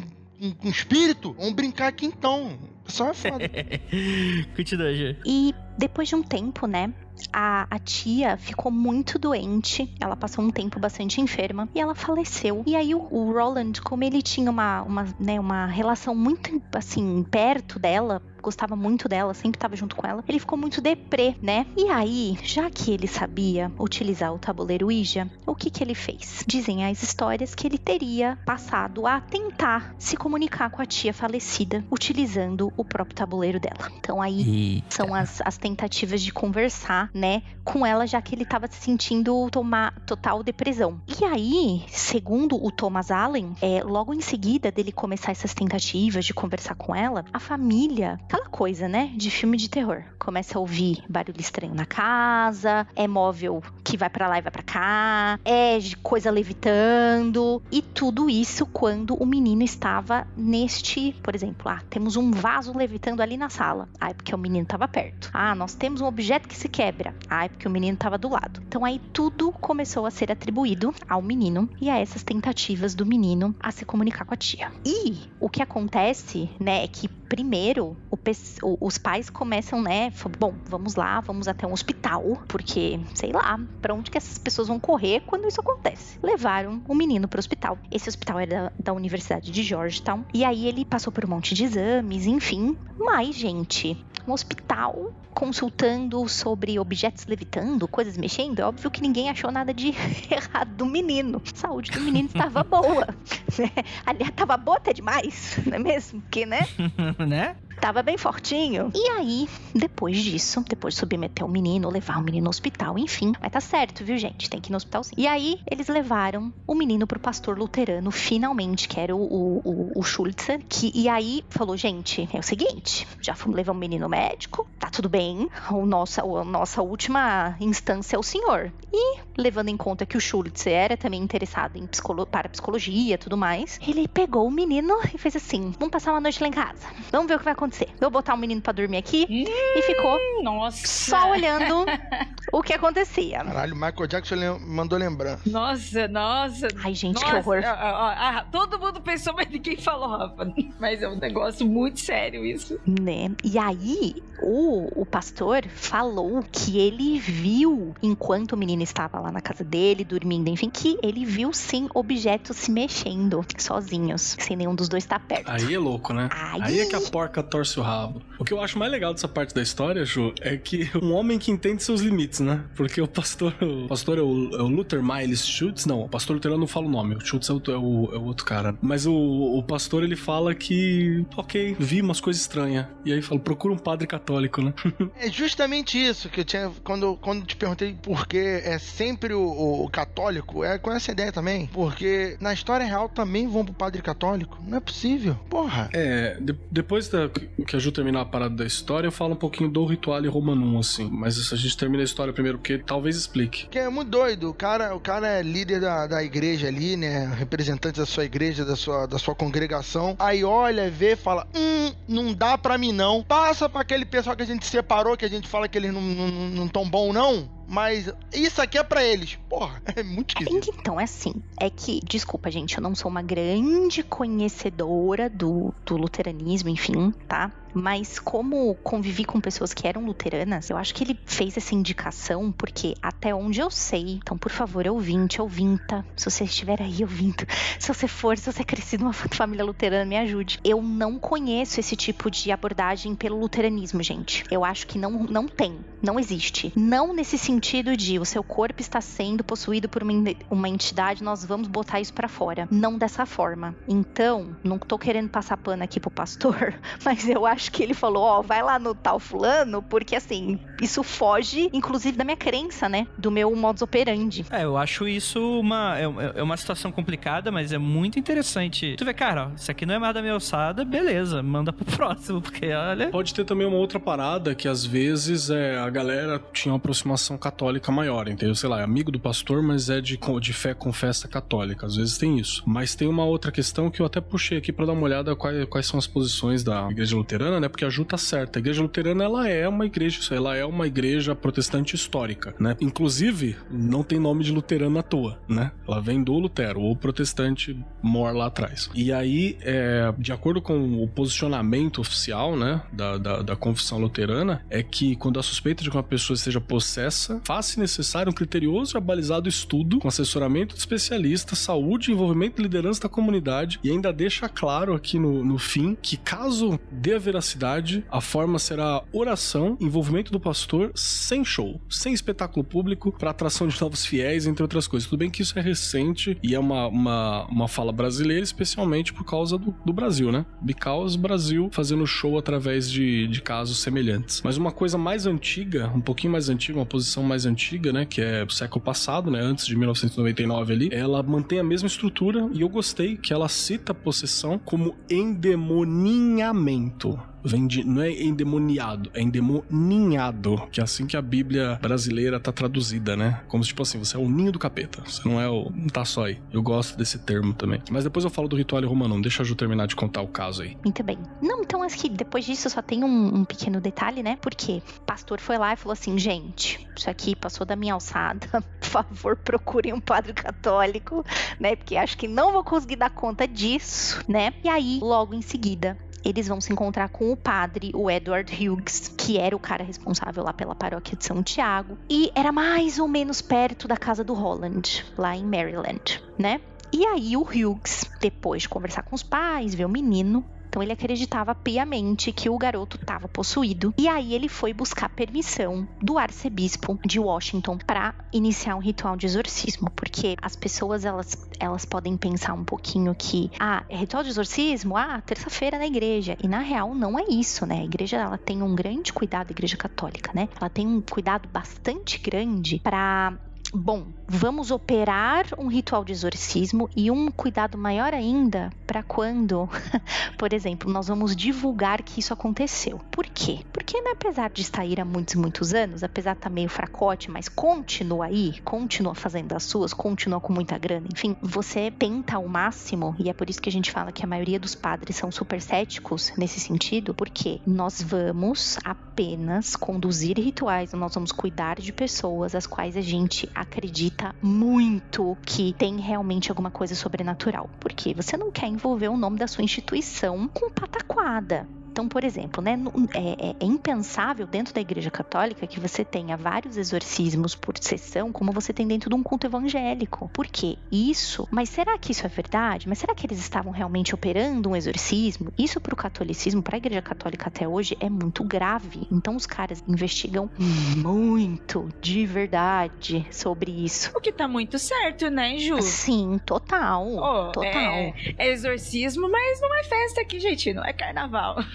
Exatamente, que é a mesma coisa que o pessoal fala muito para as, as é, questões de santos, né? De beatificar santos, de saber a história da vida da pessoa. É tão difícil quanto. Eu acho que talvez o exorcismo seja um pouquinho mais, porque, né, tem muita gente que trabalha dentro e que tem a ver, tem coisas que tem, tipo, o laboratório do CSI, gente. É esse naipe. Uhum. Aquilo que a gente fala frequentemente na, aqui no programa, que existe uma, uma uma série gigante de doenças mentais e de físicas e tudo mais que podem é, causar efeitos que para muita gente pode ser espiritual quando é alguma coisa mental ou física. Que é mais importante ainda uhum. saber disso, porque exatamente para fazer o tratamento correto. Exatamente, o maior problema é isso, é a pessoa estar com um problema não só físico e mental, mas um problema emocional mesmo. Sim. Sabe, você tá passando por isso, temos fatos históricos de pessoas que passaram por isso, é mais importante que se saiba para que não, não se confunda esse tipo de coisa. Porque quando você faz o tipo de, exor de, de exorcismo, é, um, é provavelmente é uma situação limite que você vai ali negar ou atrasar um tratamento médico que poderia salvar a vida dessa pessoa em detrimento de um tratamento espiritual. Sendo que se o tratamento médico salvasse a pessoa, ou um rápido, rápido tratamento médico salvasse, você pode estar causando mal para a pessoa. Então a igreja também, como a Ju falou, está se reservando a não correr esse risco, né? De depois ser processada por ter interferido no tratamento e tal, porque qualquer dia num tratamento que, ele, é, que a pessoa possa morrer depois é uma responsabilidade gigante. Então tem que ter todo um cuidado. Sim, até porque a tendência, né, quando a pessoa realmente, se, se isso acontece na família de uma pessoa que é extremamente religiosa, a tendência é que existe um afastamento aí de, da questão psicológica, porque vai primeiro para a opção religiosa e isso pode ser fundamental. A gente tem diversos casos de exorcismo que terminam em morte. Vários. A gente tem aquele, aquele nosso programa, né, sobre o... Emily Rose. É, do, do Emily Rose né? Que é um, é um. Beleza, ali não foi um caso ruim, porque realmente foi a mesma coisa. Tipo assim, procuraram, apesar de ser super polêmico ainda, procuraram tratamento, não se deu nada, e ainda a família foi acusada de ter abandonado o tratamento, é. porque o tratamento supostamente não estava dando certo, e coisas desse sentido. E eu, eu só vou dar uma, uma, uma questão aqui,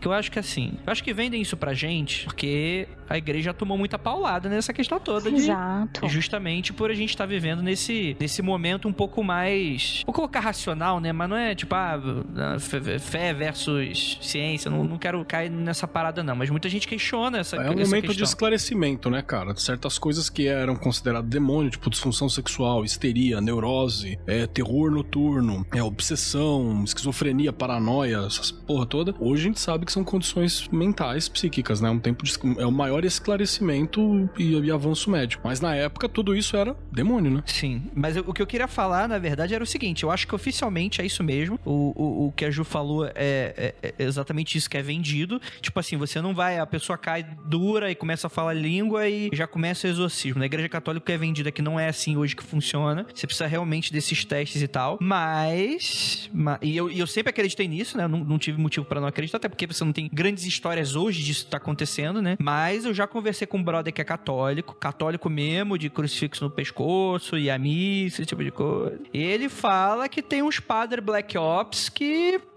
atuam na, na encolha, tipo. Clandestinidade.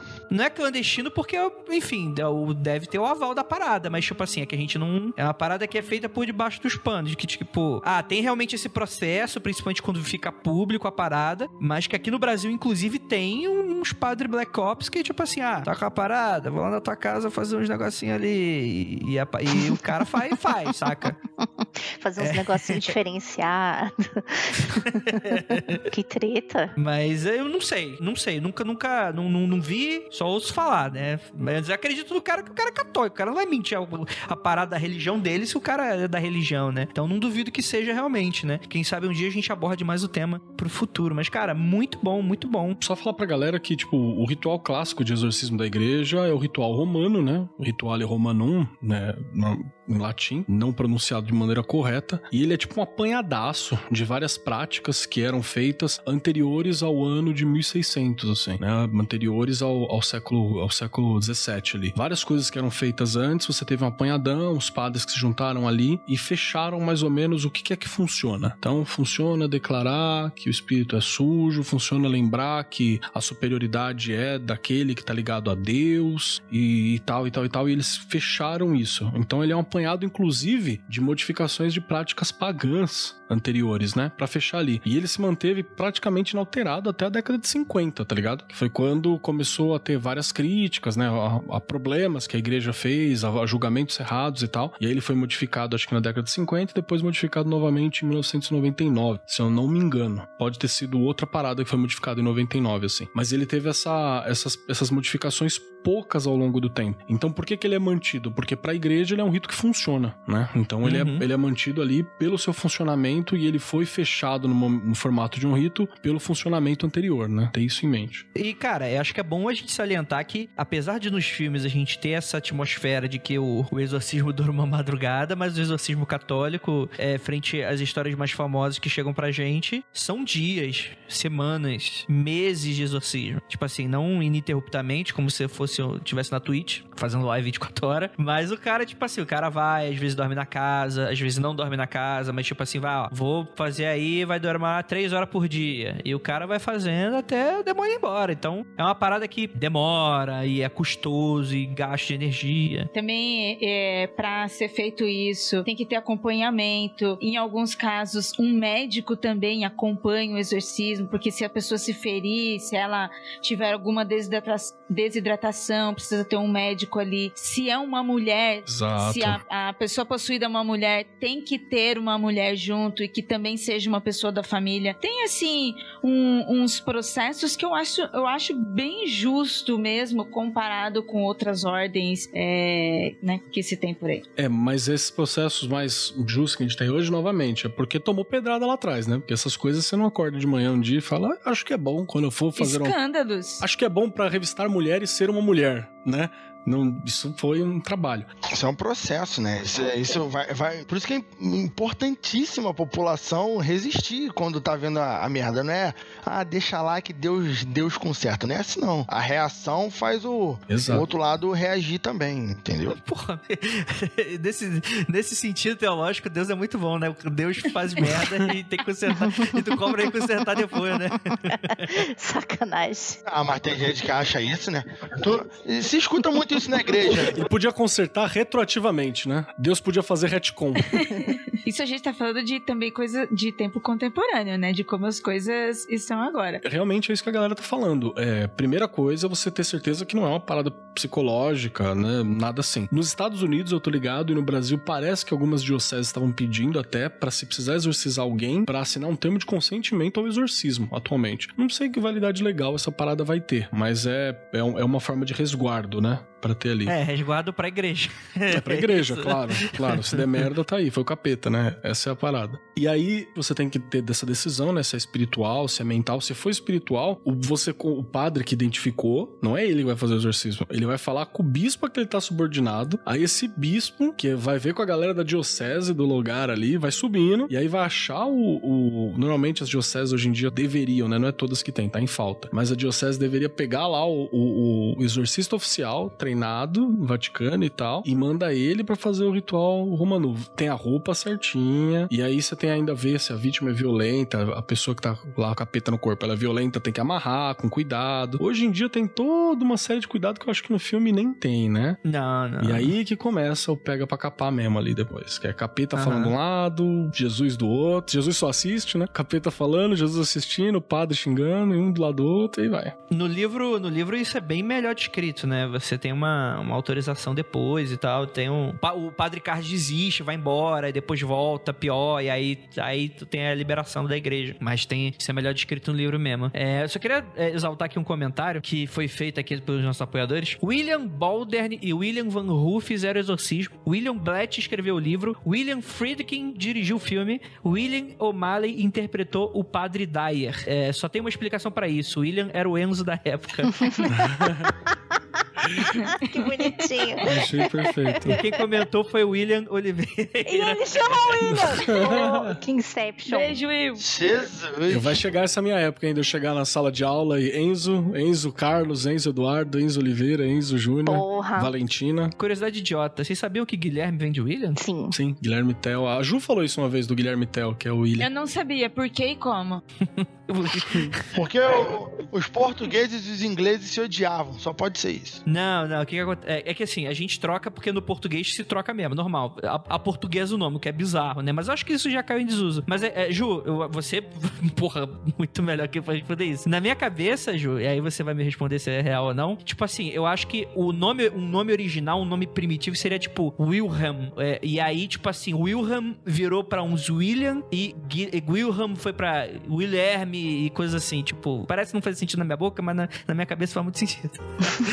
Mas eu, eu acho que foi algo desse sentido. Eita. Que assim, em alemão é Wilhelm, e aí tem William, aí como é uma língua parente, então parece bastante. E aí, o que você tem, você tem uma N- Não, na realidade não, William. É, o que você tem é. Eu vou fazer um paralelo pra você pensar em nomes de. nomes de cidades. Tá? London e Londres, coisas assim. Uhum. Você, você tem uma tradução, você tenta fazer uma tradução de certas coisas, porque às vezes na língua aquilo é impronunciável. Tem uma. é- Esse é um outro fenômeno linguístico, tá? Mas, por exemplo, uma tentativa de um sulista falar Kuchen virou cuca. E é por isso que bolo lá eles chamam de cuca, tá? Você tem uma, ta- você tem uma Hum. tentativa. Nossa, minha cabeça tá explodindo. É de lá que surgiu. É. Por isso que falou cuca. É, por isso que fala cuca. Tem, por exemplo, schmia, que é geleia, né? Que quando você tá no sul, você compra schmia pra passar no pão. Vem do verbo alemão schmieren, que é passar alguma coisa em cima de um pão. Tipo, tem coisas que você entende de uma língua e que você passa pra outra. Isso é normal, se chama corruptela, tem vários outros fenômenos assim. Mas o das línguas é, é uma tradução mesmo, é uma tentativa de, de traduzir mesmo. Tipo Carlos Marx, né? Em Portugal. Você vai lá, o livro do Carlos Marx. Ca- Exato, do Carlos Marques, exato. Exatamente. Ah, agora eu entendi o nome do meu amigo Cuca, Cuca Beluda. Meu Deus, que horror, credo. É porque na verdade seria Bolo Beludo o nome dele. É, ah, sim.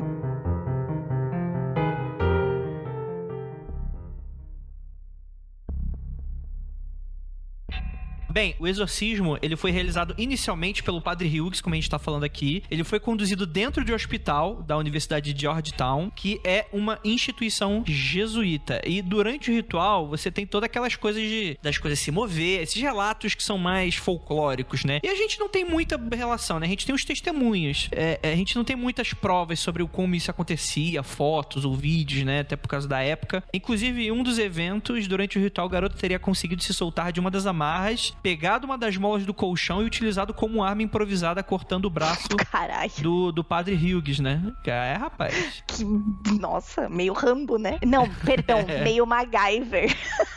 Sim. Mas o Ramo também tinha um. Tinha uns... É, eu acho que Rambo também dá, né? Aham. Que treta. Então, o- esse o o Edward Albert Hughes, ele, como a Ju tinha comentado, né? Ele foi o padre que pediu arrego, né? Que falava, ô, galera, vem vem cá, católico, vem cá, faz a parada aqui. Mas também não deu muito certo, né? A família acabou se mudando de volta pra casa de parentes em St. Louis, lá no Missouri. E lá, um dos primos do tal Roland, né? Entrou em contato com um de seus professores na Universidade de St. Louis, o padre Raymond J. Bishop, que entrou em contato aí com o outro padre, William S. Baldern. Que esse foi, assim, foi o, o trio que fiz, fazia ali os exorcismos durante essa estadia na casa em St. Louis, né? E juntos esses religiosos. Eu falei trio, mas é dupla, né? É, é o William e o. Trio com o capeta. É. Trio com Deus. É, é, Deus estava. É, exatamente. Obrigado, Kelly. Me salvou dessa aí. Logo depois, ele foi levado pro hospital dos irmãos Alexianos, no sul de St. Louis, e que continuou o exorcismo lá. E continuou, e continuou, e continuou. E antes do início desse novo exorcismo, né? Depois de mais uma mudança, um outro padre, aí já, já é um quarteto já, já é uma formação de quadrilha já. Não, isso pega bem. É um quarteto já, o, o Walter Halloran, foi chamado até a ala psiquiátrica do hospital a fim de prestar a- ainda assistência, né? E aí outro, outro padre, William Van Hu, chegou, então, mano, ali já tava a formação nova dos Beatles, né? E, e, cara, e, e todo, e tipo, muitas testemunhas, né? Halloran afirmou que durante a cerimônia palavras como evil e Hell. Assim como outras marcas apareceu no corpo do adolescente, né? É, e durante a litânia dos santos, o colchão do garoto teria começado a tremer. O que que é uma litânia dos santos, né? Que é uma das orações uti- utilizadas no ritual romano. Que, como o Keller tinha falado, o ritual romano, ele é um apanhado de pequenos rituais, né? A gente fala ritual romano é um... É, é esse emaranhado, né? Tipo assim, é provavelmente a bala de prata, né? Falou, galera, a gente não sabe exatamente o que que deu certo aqui, vamos fazer tudo de novo? E estão fazendo tudo de novo até hoje, né? Bem por aí. É. E essa foi a questão. E o que eu acho mais interessante desse relato é que todo, tudo, tudo isso que tá acontecendo foi traduzido de alguma forma no, no, no filme, né? E beleza, tipo, o cara colocou tudo, né? O cara não escolheu alguma. O cara colocou coisa pegando fogo, coisa levitando, cama tremendo. Em duas horas de filme, né? Bota tudo aí, condensa. Na verdade, em 15 minutos finais de filme, né? Quase. É, tipo, usando arma improvisada, né? Com cruz, né? E por aí vai. Bem, no fim, o, o Halloran contou a um repórter que no final o ritual é o Roland Doe passou a viver uma vida bem comum, assim. A gente não sabe. E, gente, esse relato, ele é muito boato. A gente não tem exatamente provas, a gente tem os relatos, os diários e os testemunhos. É só. A gente não tem exatamente o nome da pessoa, como é que ela ficou depois e tal. A gente só tem o que esses padres falavam, né? E a, a identidade dessa pessoa permaneceu durante muito tempo anônima, né? E em seu livro de 1993, o Possessed the True Story of an Exorcism, né? Possuído a verdadeira história de um exorcismo. O autor, o Thomas B. Allen, né? Aquele cara que tinha alegava que tinha o diário de um dos padres, chegava à conclusão que, abre aspas, era apenas um garoto profundamente perturbado. Não havia nada de sobrenatural sobre ele. Fecha aspas. Enquanto que o autor, o Mark Obsanic, por sua vez, questiona muito dos aspectos sobrenaturais associados à história, né? Ele descobriu que muitas das informações comumente aceitas na história do Roland Doe são baseadas em boatos e não foram sequer documentadas, né? Além disso, não há evidências de que o padre Edward Helbert Hughes teria visitado a casa do garoto ou exorcizando apenas no- na Universidade de Georgetown, e- ou mesmo é, tendo sido ferido durante o exorcismo, né? Então, a gente tem essa questão toda, né? Enfim, né? Temos aí a história. Keller, Oi, meu tio tá possuído, o que que eu faço? deixa ele lá de- desse jeito e segue a vida. Mentira. É, é, é uma, é uma alternativa, cara. Eu acho que fica a dica aí. Às vezes, às vezes o demônio que tá dentro dele é uma pessoa melhor do que o tio. Já pensou nisso? Olha às vezes aí, você, tá você vai lá, expulsa e o cara fica mais escroto ainda. É aquele vídeo do Porta dos Fundos, né? Do cara, pô, o fiel tá aqui, tá indo pra, tá indo pra academia, tá saindo com Cuidando Rose, dele direito. É, tá melhor do que antes. tá melhor do que antes, deixa aí presente e tal. Ju, o que, que você faria? Pessoa com, ah, meu Deus do céu, ah, meu Deus do céu, ah, tudo, tudo mal. O que, que você faria? Bom, tem que ter um fact-checking, né? Qual é a primeira coisa que todo. Isso não precisa trampar com magia. Qual é a primeira coisa que faz em todo filme quando você vê que tem alguém endemoniado? Tu vai tentar descobrir o nome desse bonito, porque sabendo o nome desse bonito, você manda nele. Então você vai tentar fazer coisas pra descobrir este nome. Você pode fazer charadinhas pra pegar ele no pulo. Brincar de forca, né? É, tem coisa assim que você pode fazer. Bom, mas, bom, se a pessoa tá gritando e muito louca, dá pra fazer uns fact-checking, né? Pra ver se a pessoa é só um, um ator, que nem aquele moço lá que se vendia o serviço na OLX, que ele falava assim: ó, é, me contrate na sua igreja, vendo exorcismo, incorpora demônios. Aí ele cobrava por hora, né? Falava assim: ó, meia hora faço isso, isso, isso, X reais. Uma hora caio no chão, babo, vomito, tantos reais. Olha aí. Tem, é? Você nunca viu esse, esse anúncio da OLX?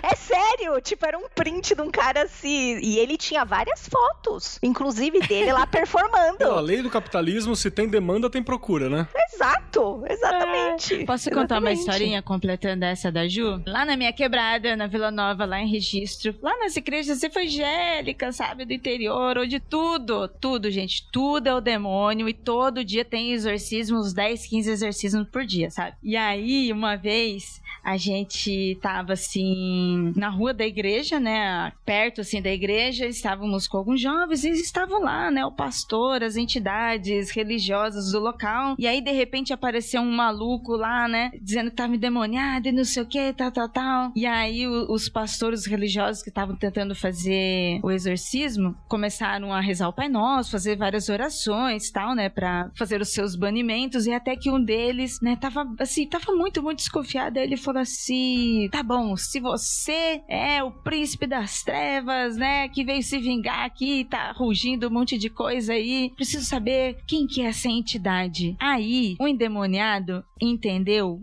identidade. Só que a pessoa esqueceu que tava endemoniada, levantou e falou: Eu esqueci a minha identidade. Mano. Ah, eu vi uma dessa também, hein, cara. Eu tenho uma pra Nossa contar. senhora. Isso é piada até hoje. Até Que hoje, entre as pessoas que estavam naquele momento. Qual que é a sua identidade? Eu preciso do seu banco aí pra fazer o depósito. Aí o cara, puta merda. Teve uma vez, né? Isso eu. Quando eu era pequenininho, eu assistia às vezes algumas paradinhas que acontecia assim, tipo pelos buracos da porta. Eu e mais uns dois brothers, assim, né? Se acontecia na igreja, uma, uma possessão, alguma parada assim, que a galera saía, ia pra um quartinho, às vezes eu dava uma assistida ali. Aconteceu algumas vezes, mas eu lembro de, de duas. Uma que foi bizarra, que tipo, eu lembro da pessoa dar dois ou três, uma menina, assim, dar dois, três passos na parede, saca? Num bagulho, movimento meio capoeira, assim. É, se ela não é perna longa, tem alguma coisa errada, né? Então, é, eu fiquei, achei, foi, foi bizarrinho, foi bizarrinho, ok. E a outra foi que o, o, o demônio no corpo do cara, assim, tava lá falando umas paradas, aí começou a falar uns bagulho da esposa do- do- dos malucos. Porra! Que pilantra, O hein? maluco se irritou, abriu a mão, deu um tapa de mão aberta assim na cara do cara. O cara comigo gritou e falou: Ai, não precisa bater. tipo, sabe? Capeta foi embora na hora, assim, né? na hora, na hora saiu. Todo mundo olhou, terminaram as orações ali só pro forma, sabe? Mas Eu não falo mais da mulher dos outros, desculpa. é, foi tipo assim, que o cara se irritou, porque ele tava, ele tava, passou, passou pulou corguinho, né? Deu uma pulada de corguinho ali, o capeta, zoou, mas, mas falou umas, umas coisas que eu aprendi e eu não tive chance de usar até hoje, assim. Alguns dos, das terminologias. Foi, foi muito bom. Pra descobrir se seu amigo está possuído, dá uma facada nele. Se eu rir, é porque é o demônio. Se não, aí você chama o hospital. Inclusive, eu, eu tenho um caso de, de, de expulsão. Acho que eu contei em um dos, dos aconteceu comigo que eu participei lá pra trás, hein? Dei uma ouvida aí, procurem. Deve ter sido no 50. Normalmente a gente conta essas coisas no 50. Foi, Foi sim, eu lembro. Ah, deve ser. Adoro essa história. muito legal, foi muito, muito, muito bizarro. Volte lá. Ah, fica aqui uma dica, se você é da igreja, vai no culto, quer descobrir se teu amigo tá possuído ou não, anota o modelo do carro e aí no meio de começar o piri, os piripaque do Chaves ali, tu fala, ô, de quem é o palho vermelho que estão rebocando ali fora? Aí tu vê, se o cara continuar endemoniado é porque é o demônio mesmo, se não, o cara sair correndo é porque é, gente. Dica simples aí pra, fi, pra ficar, ó, ficar show de bola. Pra melhorar a sociedade, né?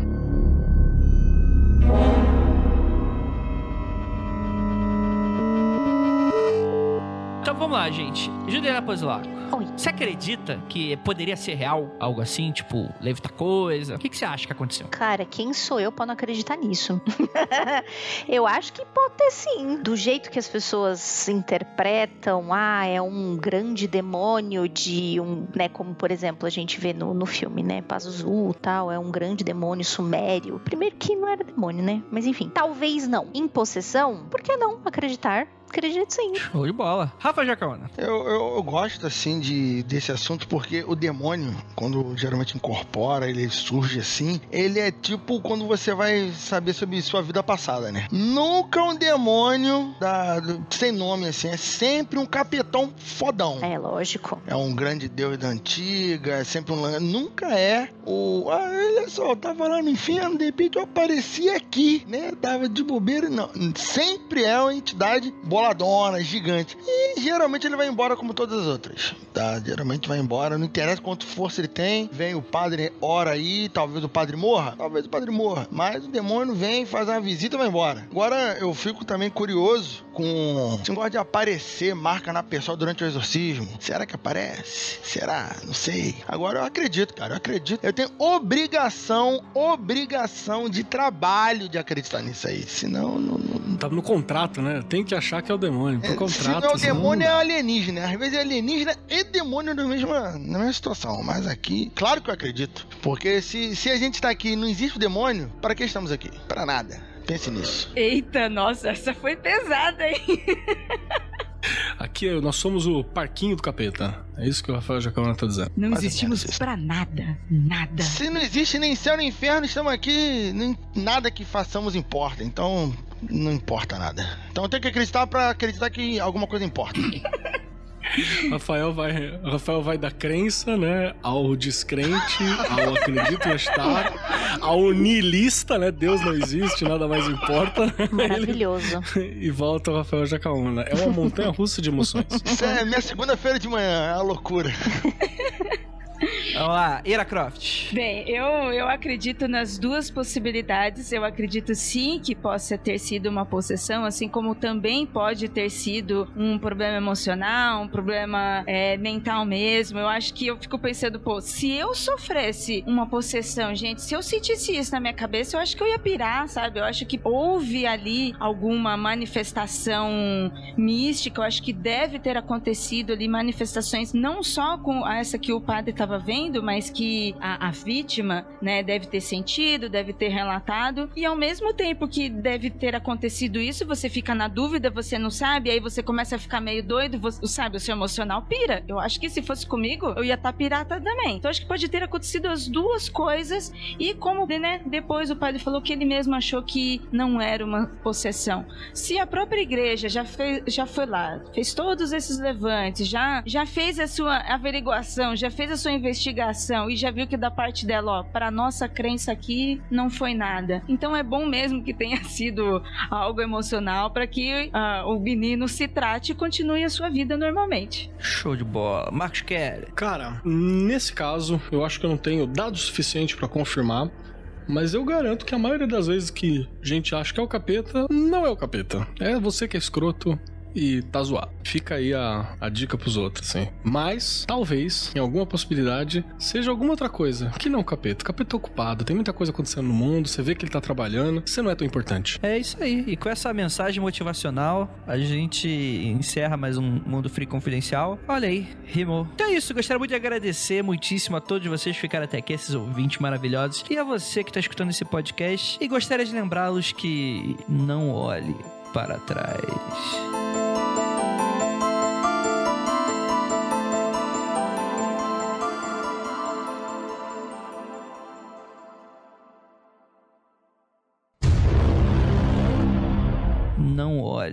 Para trás.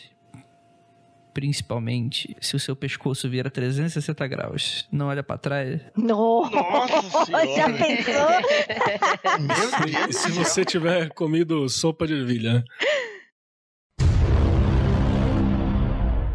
meu Deus do céu. E a famosa princesa, a princesa aí brasileira, qual era o nome dela? Qual era o nome dela? Qual é o nome dela? Princesa Isabel. Não, que Isabel, você tá falando na língua portuguesa, cara. Elizabeth, pelo amor de Deus. Pô, Hã? Princesa Elizabeth, que assinou a Lei Áurea aí no Brasil, pô. Que isso. Cara, Rafael, beleza. Gente, é, é, Murilo, você ganhou um extra O aí que tá pra, pra acontecendo esse aqui? parênteses aí. Que Elizabeth e Isabel é o mesmo nome. Kelly, fala aí, qual é que é o ritual que você ia falar? Sério? Ah, eu não me lembro do contexto. Era isso aí. Fui possuído. Não vai É, nem eu o vou- apo, apopante cocadamos? Não, não foi. Bom, é isso. Vai, vai não, estamos tá, na, na, estética católica. Vá, vá na ladainha de, de Todos os Santos aí, que ela é legal pra caramba. E eu, eu me recuso a chamar isso de, de litânia. Tem que chamar de ladainha. Porque é aquela parada que, tipo assim, vem, vem o padre aqui e fala: Senhor, tem de. Não, tem que ter voz de padre. Senhor, tem de piedade de nós. Aí as senhorinhas falam: Cristo, tem de piedade de nós. Aí, padre: Senhor, tem de piedade de nós. Aí vai. E fica, tipo, um, um falando e outro repetindo. É, é ad infinito. Já foi padre, Kelly? Isso aí tá muito parecido. Tá legal, né? É que eu, eu gosto dela em latim e grego, que ela chama Kairi Eleison. Eleison. Não sei aí. a pronúncia. Isso era o nome da magia no, no Ragnarok. Exatamente. Magia de Ragnarok. Ah, é nóis, tá aí. Magia do Ragnarok. Meu Deus, é isso aí. Nerds. o que ele é, fez high five. Ué. mundofreak.com.br